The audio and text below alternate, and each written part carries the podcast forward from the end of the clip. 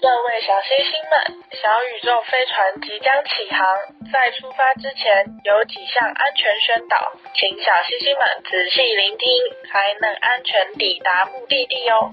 喜欢听小宇宙聊天的星星们，欢迎到各大平台收听。想跟嘎嘎和米江聊天的星星们，欢迎留言互动哦。邀请大家给小宇宙五星评论，让小宇宙有更多的星星。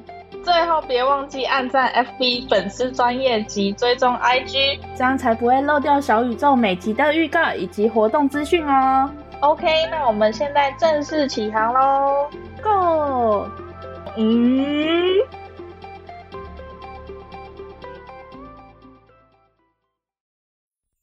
Hello，我是嘎嘎。还哎有，我是米江，宇宙妞妞哦棒。我是这集的宇宙播报员米江。嗨，嗨，今天要带我们去哪里旅游？ 带你们去埃及。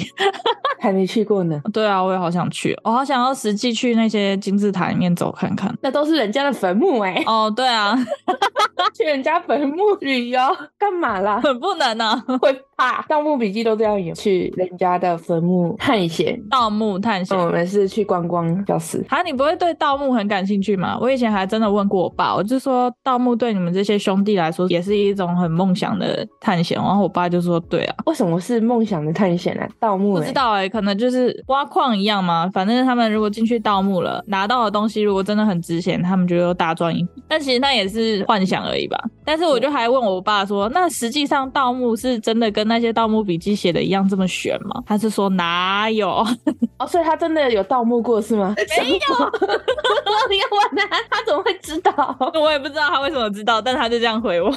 哦，吓死人了！我们今天要说金字塔嘛，其实我在决定想要讲金字塔之后，我也是查了两周的资料，嗯就发现金字塔那些无法要解释的秘密也是真的很多。所以至今也无法解释了。对，很多都是神秘，但是没有结论的金。字塔不是用很大很大的石块盖起来的吗？对对对，所以它是怎么盖的，其实也是一个未解之谜。像最有名的那个埃及胡夫金字塔，然后我们嗯又称它为吉萨大金字塔，它也是地中海地区的七大奇迹之一。为什么叫它奇迹？为什么它会被称为奇迹？在古代能够把这些建筑盖起来就是奇迹啊！哦七大奇迹里面还有很多其他很厉害的，我这里没有列出来，哦大家自己去查啊。 最重要的是，吉萨大金字塔还是七大奇迹中目前还唯一存在的，其他的都已经没了，诶要么是地震啊，要么是、哦，嗯，那些就没了，因为金字塔的东西实在太多了，所以我今天就决定着重讲金字塔人这个东西。嗯，我会决定讲金字塔呢，就还要从以前我跟嘎嘎就有讲过的一个传说故事说起来，什么传说？就是那个猫咪的。哦，那你先说。好，那我来讲，在上世纪的九十年代啊，时间回到一九九零年的初春，有一群古埃及的考古学家在马苏博士领头之下呢，就挖掘了一座四千年的古墓，结果发现在这个墓旁边就有一只早已经绝种的猫科动物，然后这让他们非常的惊讶。是还活着的。对，还活着的。嗯传说这座古墓是古埃及法老四世的墓地，在帝王谷地下约八公尺的深处挖掘到。他刚刚说的那个帝王谷又被称为国王之门谷，是位于埃及的一个山谷，因为它那里有发掘到很多了法老和贵族的墓而闻名。嗯，这个帝王谷跟我们刚刚前面讲的那个吉萨大金字塔，它们两个之间的距离大概要开车约七个半小时那。么远，也是还蛮远的。他们一群人就打开那个古墓穴的石门，然后马苏博士就第一个提着灯笼走进去，结果就突然看到一只活生生还有一双黄绿色大眼睛的大猫猫。这只大猫猫就盯着马苏博士。墓穴里面除了一个石头石棺和这只大猫猫以外，什么都没有。但是这只大猫猫呢，是真的大的离谱，它差不多有一只小豹这么大，嗯，比你手上抱的那只还大。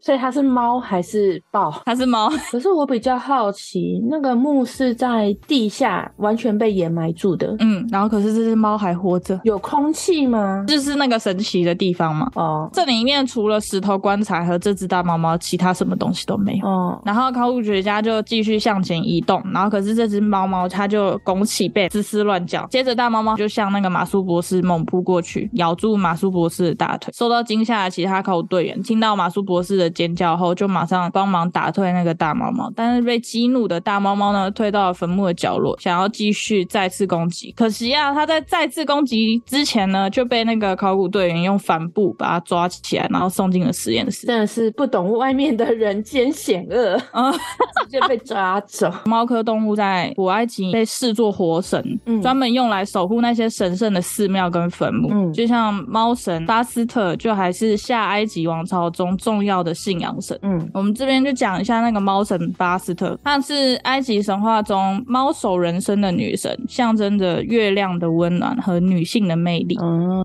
早在埃及的第二王朝，就是约西元前二八九零年，他就开始受人崇拜。之前埃及分上下埃及，然后在上下埃及统一之前，她曾是下埃及的战争女神，然后与之相对的是上埃及的狮子女神塞赫迈特。嗯巴斯特他的化身是一只猫嘛，人们就赞赏他的敏捷和力量，他有动人的微笑，带给人们音乐、舞蹈和爱。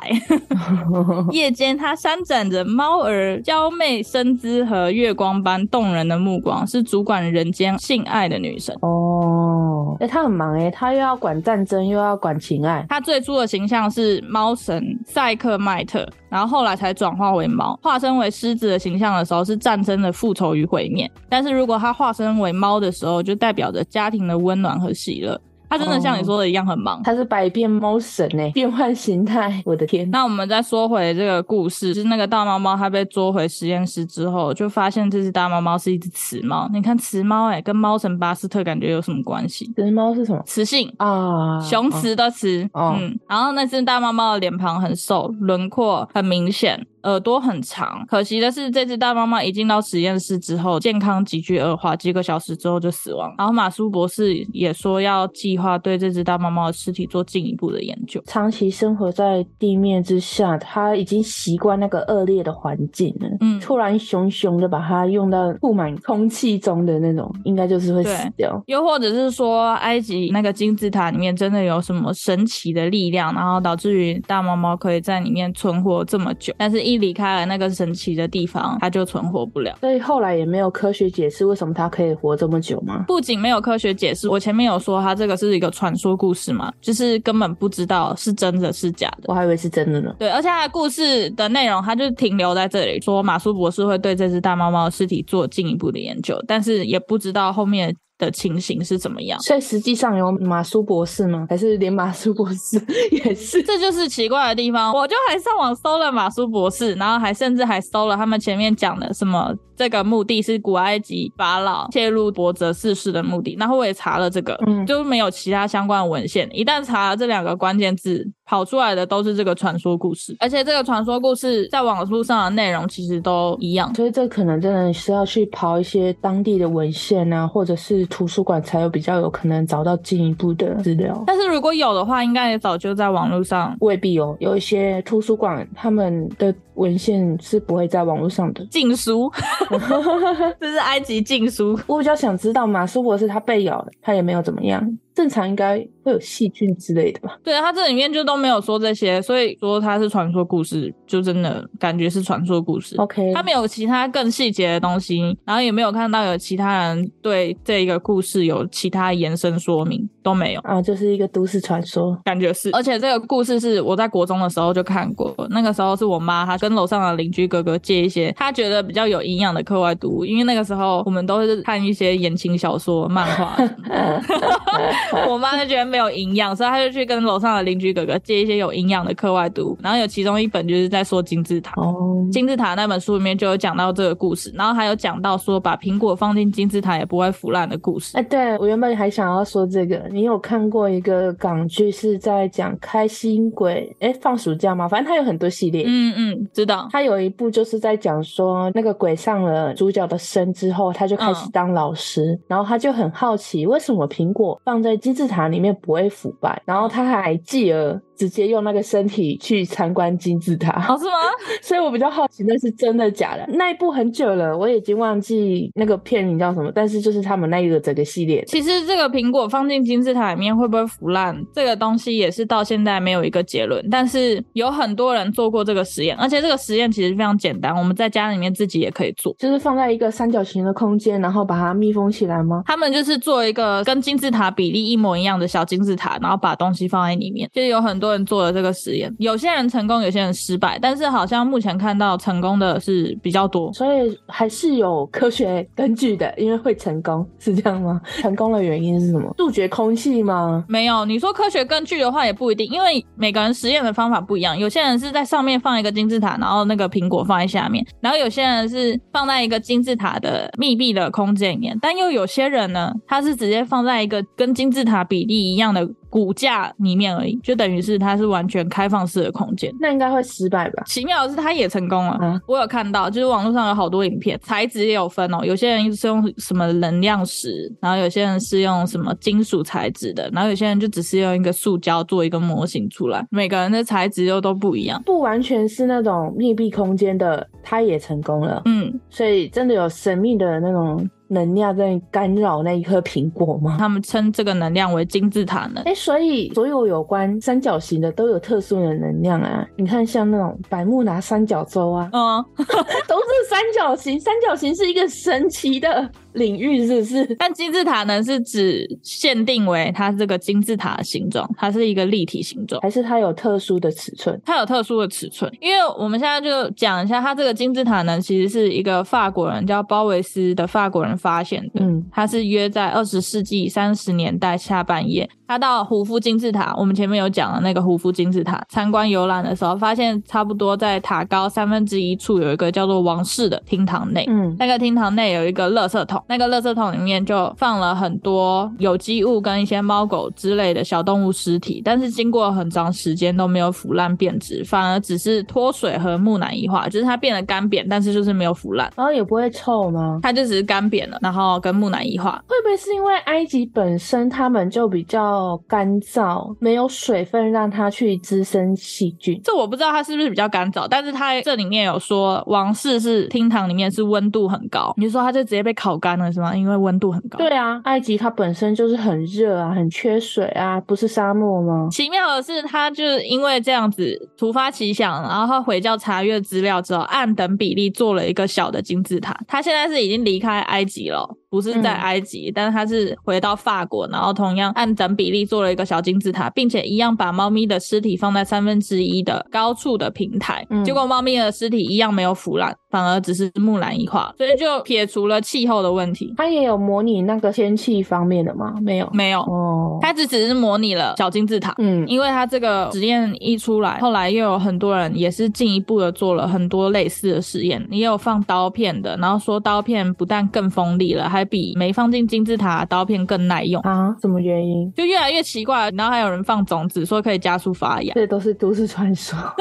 还有放入水的，说它会变金字塔水，然后还说用这个金字塔水制作饮料或者是喝它的话，有帮助消化，然后或者可以让那个饮料味道更纯啊，啊，还有很多诸如此类的。搞那些，甚至还有出现标榜的金字塔人的那个商业产品，就像刚刚说的那个刀片的，它还有出一款叫做法老磨刀器 呃，的产品，然后是金字塔形状的。所以确实是真的会比较锋利嘛，没有，所以这些产品现在都消失，因为没有用，没有用。 就是也都没有真正的那种偏向科学解释，然后甚至也可以解释的解释没有。稍微有一个解释，但是那个解释并没有被证实。你等一下会说吗？我会说，啊，但先说一下，就是金字塔能最神奇的地方，就是他说它对于人体有效果。就比如说，金字塔模型成了治疗许多疾病的医疗器械和无形的灵丹妙药。就是在那个空间里面可以减缓或者是延缓你的病痛吗？它也有很多使用方法，比如说像你工作时，如果想要消除久坐的疲劳，保持精力的旺盛，你就可以在你的办公室座椅下面放一个小金字塔模型。哦，我刚刚想象是就是买一个等身大小的金字塔放在家里，累的时候就躺进去之类的。有，他还有说什么宝宝如果晚上哭闹不止，你也可以把你的孩孩子放进金字塔模型内，然后他会立刻的安然入睡。 真的假的啦？你说等比例的那种也有，他说如果你患有头痛、牙痛等病痛，或者高血压、疲劳等其他的不适，你就最好进入金字塔里面稍坐片刻或睡上一觉，它就可以止痛降压，恢复人体的青春活力，延年益寿是。认真吗？这个是认真的吗？我觉得你可以亲自实验看看。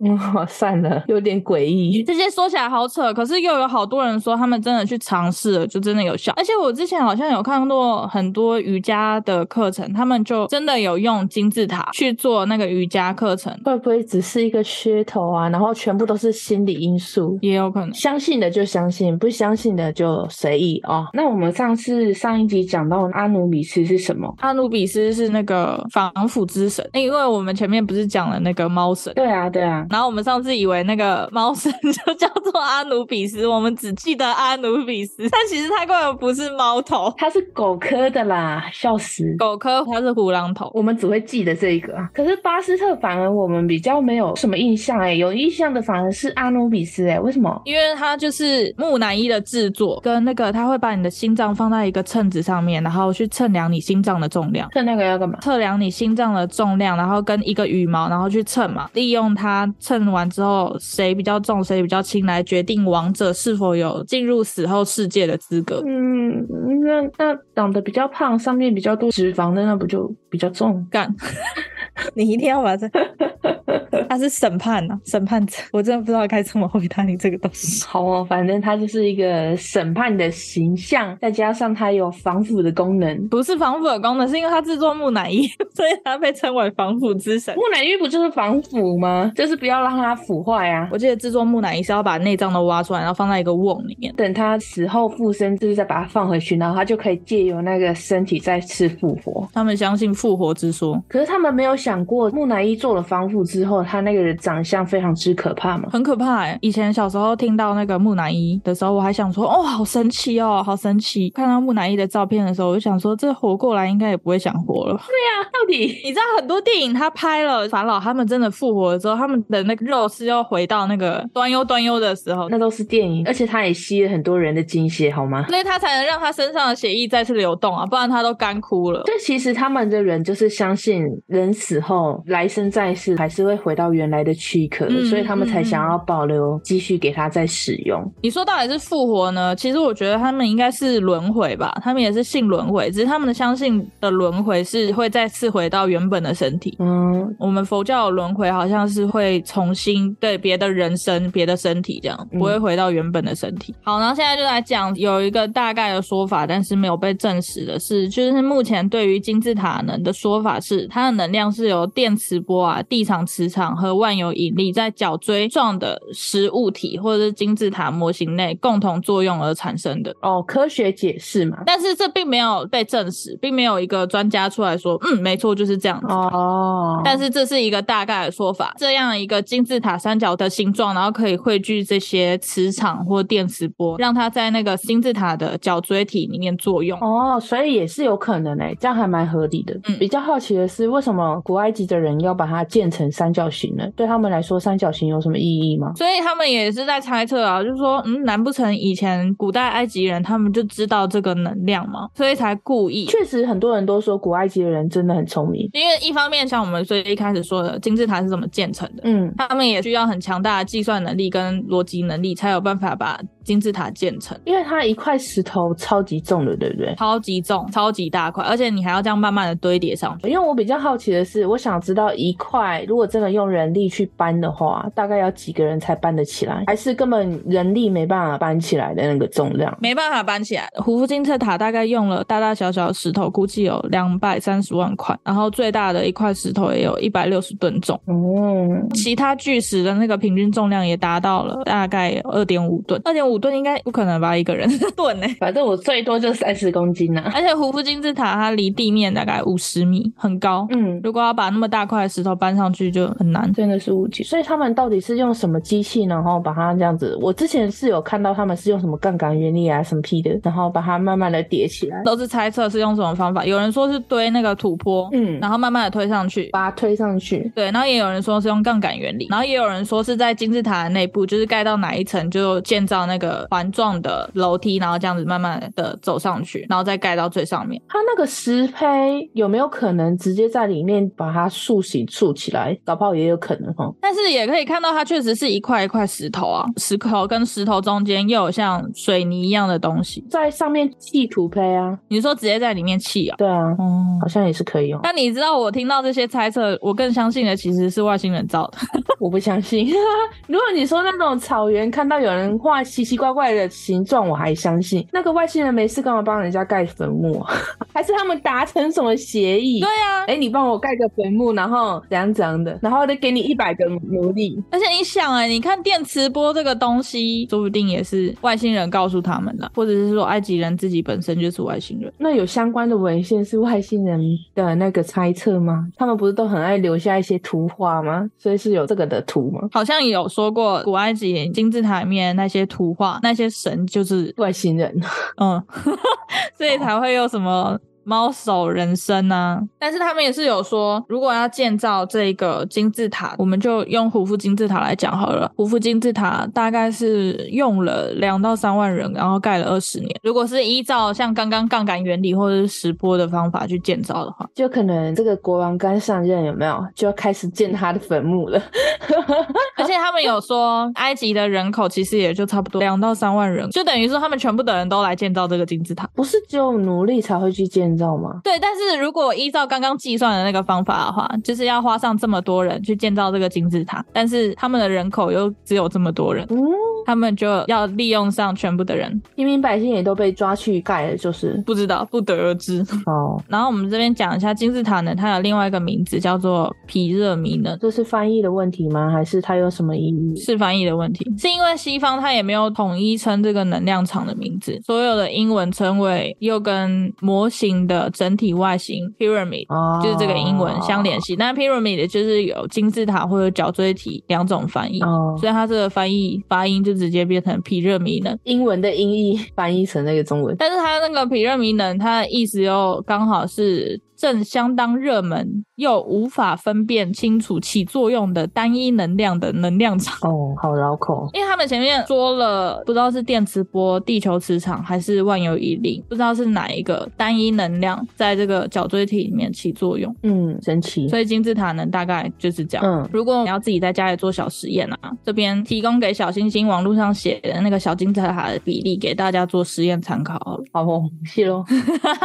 他说底边长是要十二公分，临长临长就是那个底边的那个角，再接上角锥头的那个叫临长，临长要十一点四公分，高要八公分。嗯，模型的大小可以根据被实验体的大小比例做调整，就像如果你要整个人塞进去的话，你就做大一点。嗯，哎、但是他有说实验时一定要对准南北的方向，而且不准把模型靠近墙壁、金属物和电器旁边。哦，会干扰，嗯，会干 扰，尤其是微波炉是吗？那笑个。死哎、欸 微波。哦，而且他说会强调对准南北方向，是因为胡夫金字塔它真的是对正北方，这也是一个很奇妙的点。以前古代人他们要对向正北方的话，就只能对那个北极星，嗯但是北极星它其实整个晚上甚至会随着季节移动嘛，嗯，它不会在一个固定的位置上。胡夫金字塔跟正北的方向好像只差了零点零几度，真的非常的准确的是对向正南北。哦。他们也说这是一个不知道怎么解释的东西。这如果真的是用计算的话，他们真的是数学能力非常强哎、他们有说埃及人的数学能力应该比现代人强，只是可惜的是，他们没有任何文献留下来吗？就是他们只有墙壁上那些画。对啊，就是不会像中国还有一些文献，他们有史记留下来说他们造就了什么什么东西，但是埃及就没有，所以就只能一切都是靠我们这边猜耶，好可惜哦。还有很奇妙的是，他们说像金字塔这么大型，不知道怎么建造而成的建筑物，但是却没有建筑图。就是他们也都没有留下来，嗯所以他们的图上面也没有说他们怎么建造的吗？完全没有相关的建筑图，难怪会有人说是外星人盖的，嗯对吧？好，好 而且说不定有建筑图，但是就是被外星人说不能留下。搞不好是还没发现啊，地那么大，有可能还没被发现啊。我突然觉得考古学家也是很妙的一个职业。 它就是领牌的盗墓者，啊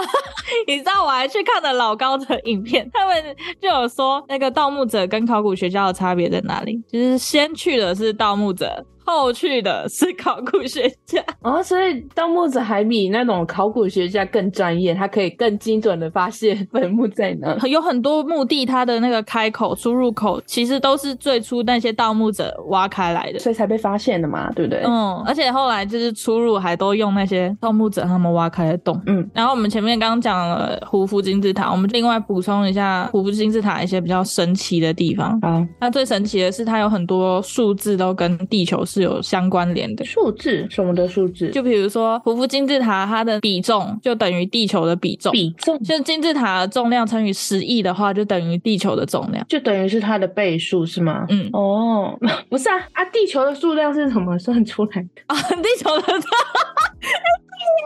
嗯，好不好，我来帮你查一下地球的重量是什么。哎、你好厉害哦，怎么会是想到这个？我都没想到哎、科学根据从哪里来？怎么算 的？有那个地球的质量，嗯，所以也是估算吧？是科学家去估算的吗？它是利用牛顿的万有引力，好复杂哦，这个太，就是科学家他们去计算出来的啦，也是估算嘛。反正它没有方法。好，不要再质疑地球的重量。 胡夫金字塔的高乘以一亿的话，又等于地球到太阳的距离。刚刚好吗？嗯，好神奇哦！他们这些数字几乎刚刚好，可能都是差小数点后面微乎其微的几位数字。是只有这一个金字塔吗？对，只有胡夫金字塔特别神奇，哦，而且它是最高最大的金字塔。嗯，然后再来就是胡夫金字塔的塔高又等于地球平均海拔高度，好哦，他们到底是怎么去？把这些东西拉出来。对对 对，怎么比较到的？好神奇哦！胡夫金字塔高乘以二，又等于金字塔自己本身塔面三角形的面积。嗯，胡夫金字塔的底周长除以两倍的塔高，又等于圆周率。这个金字塔盖成比发现圆周率的时候早两千年，哦，可是它是三角形跟圆周率有什么关系？搞不好只是一个巧合这就不知道是不是巧合啦。哦。所以他们很多打完这些文章的人都是说，到底是人为还是巧合，不知道。而且他们还有说，它的坐标经纬度，它位于北纬二十九点九七九二四五八度，嗯，这这个几乎完全符合光速，就是数字是一样的，嗯，每秒。那真的蛮神奇的。对就感觉它整个就是一个精算非常精密的一个金字塔。对，然后还有圆周率这一点，我也觉得蛮神奇的，因为它是在我们发现圆周率前两千年，然后就把这个东西带进去。虽然这是计算之后才冒出来的圆周率，嗯，这并不是圆周率本身带进去那个东西，带进金字塔里面，而是它是用它的周长，然后再除以两倍的塔高，才会得出圆周率。但是我觉得圆周率跟光速这个数字几乎一样，就是很神奇。嗯，而且它比发现圆周率的小数点还要再更多，就真正发现圆周率的时候才到三点一四，它这个除以两倍塔高的那个圆周率就已经冒出了三点一四一五九，嗯，就是圆周率在后面几位，一切都这么刚好。是人为还是巧合？嗯，我真的相信它是外星人盖的，我不相信，因为埃及有那么多的那个金字塔，每个都是外星人盖的吗？而且为什么要挑在埃及盖呢？不知道可能降落就刚好降落在那。呃，好哦，我常常看一些《神鬼传奇》嘛，就是那一部片子，他们在进入金字塔的时候，都会有那种黑色小小的虫吃尸体的。我不知道你有没有看过，尸鳖吗？我看到很多《盗墓笔记》里面有尸鳖，在金字塔如果被咬到的话，全身血肉就会被吃干净。我不知道那个虫叫什么，尸鳖吗？我比较好奇那一些奇奇怪怪的东西是，是是尸鳖，就是尸鳖吧我。不知道叫什么哎、但尸鳖好像不是真的，哦，所以没有那种虫就对了。我不知道你刚刚说的那个金字塔里面的是不是这个虫。据我知道的，有这个虫出现的就是《盗墓笔记》里面《神鬼传奇》里面的那个叫圣甲虫，它只是一个虚构的哦。原来啊，我还以为真的有呢。不是圣甲虫是虚构的吗？我知道尸鳖是虚构的，，是有圣甲虫，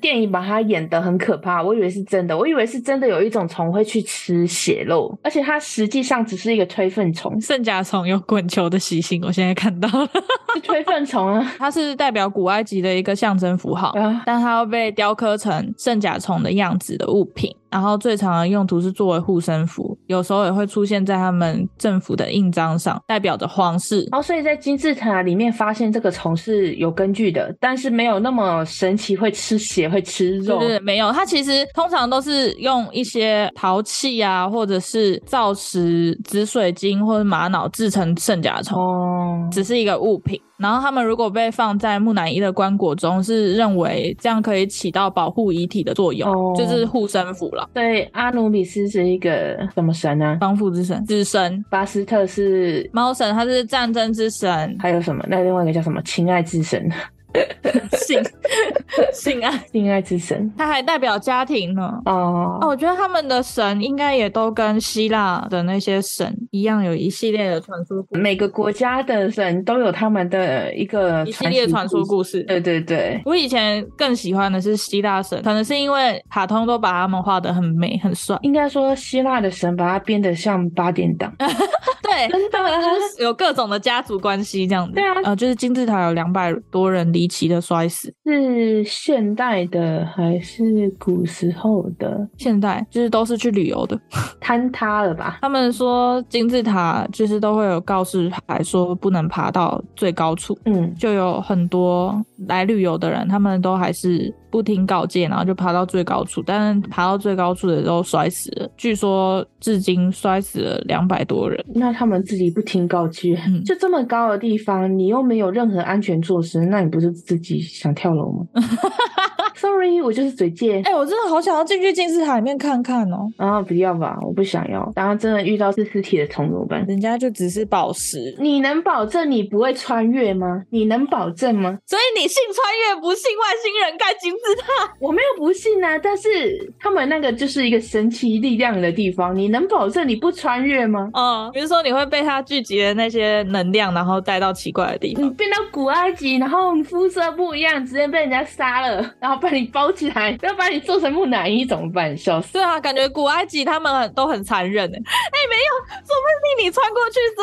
后，你就赶快把自己装扮一下，然后其实你就是古代巴斯特跟阿努比斯。 而且你也语言不通啊，你又听不懂埃及语，英文也不通，你要跟他喵喵叫哦。就话都不讲，然后只是告诉他们木乃伊要怎么制作，因为我们知道。然后一我不知道啊，啊，怎么制作靠背， 那个药水？怎么制作？无话可讲。而且古时候的人，他们会觉得你神圣的点 get 不到。我现在跟你讲啊，那个木乃伊怎么制作，我不用了，那个药水，特殊的药水吧，对不对？用那个热熔的松香，松香是什么？是松香，松香好像是某种香吧，松树的那个木干，然后烘干之类的，然后拿去点。松香水、松香油，真的有这个东西。有啊，香蕉有啊，它那是一个药剂。它是不是可以呃去渍？你刚刚说的那种都是现代才有的东西呢。哦，可是它这边就这样写啊。埃及是用这个 方法做，热熔的松香浇灌，用浸透松香的布包裹，埋在金字塔旁。那是现代的做法吧？那我直接用福马林不是更快？个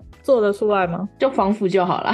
不是福马林要怎么做出来？我其实以前听到那个木乃伊制作的时候，我有想过福马林，欸古埃及的人，我们没办法用我们的现代的知识去设想他们当初到底在干嘛，因为根本没办法理解啊。阿努比斯教的。好了，反正就大概是这样。因为我之前常常会看一些纪录片啊，就会看到当地人发现一个棺木，刚开棺的时候，发现里面的人还没有腐败，还是真人一样的那种有有有有有，我就觉得那很神奇，然后也无法解释。接触空气之后，它又瞬间的腐败了，就好像也没办法解释说当初为什么会这样，就只有说可能是那个棺材真的是密封的很好啊，什么什么的，嗯所以才可以放置那么多年，然后没有腐败，真的是一些无解的事情哦。而且其实埃及也有一样的传说，也是这样吗？呃，但是其实这也是传说故事。可是应该是说，像我刚刚讲那个也是传说啊，因为毕竟他们当下村民看到的时候也没有拍照留证啊，虽然说那是真是假呢，对，就全部都是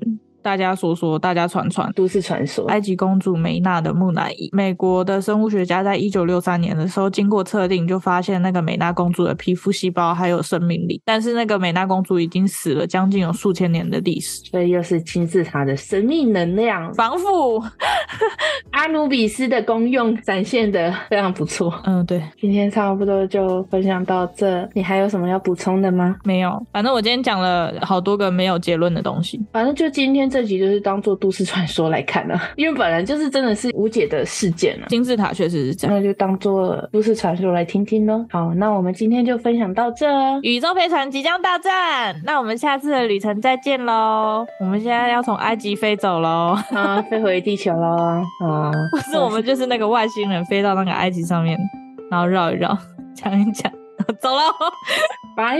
好啦，我是嘎嘎拜喽，我是米江拜哦，拜拜。拜拜。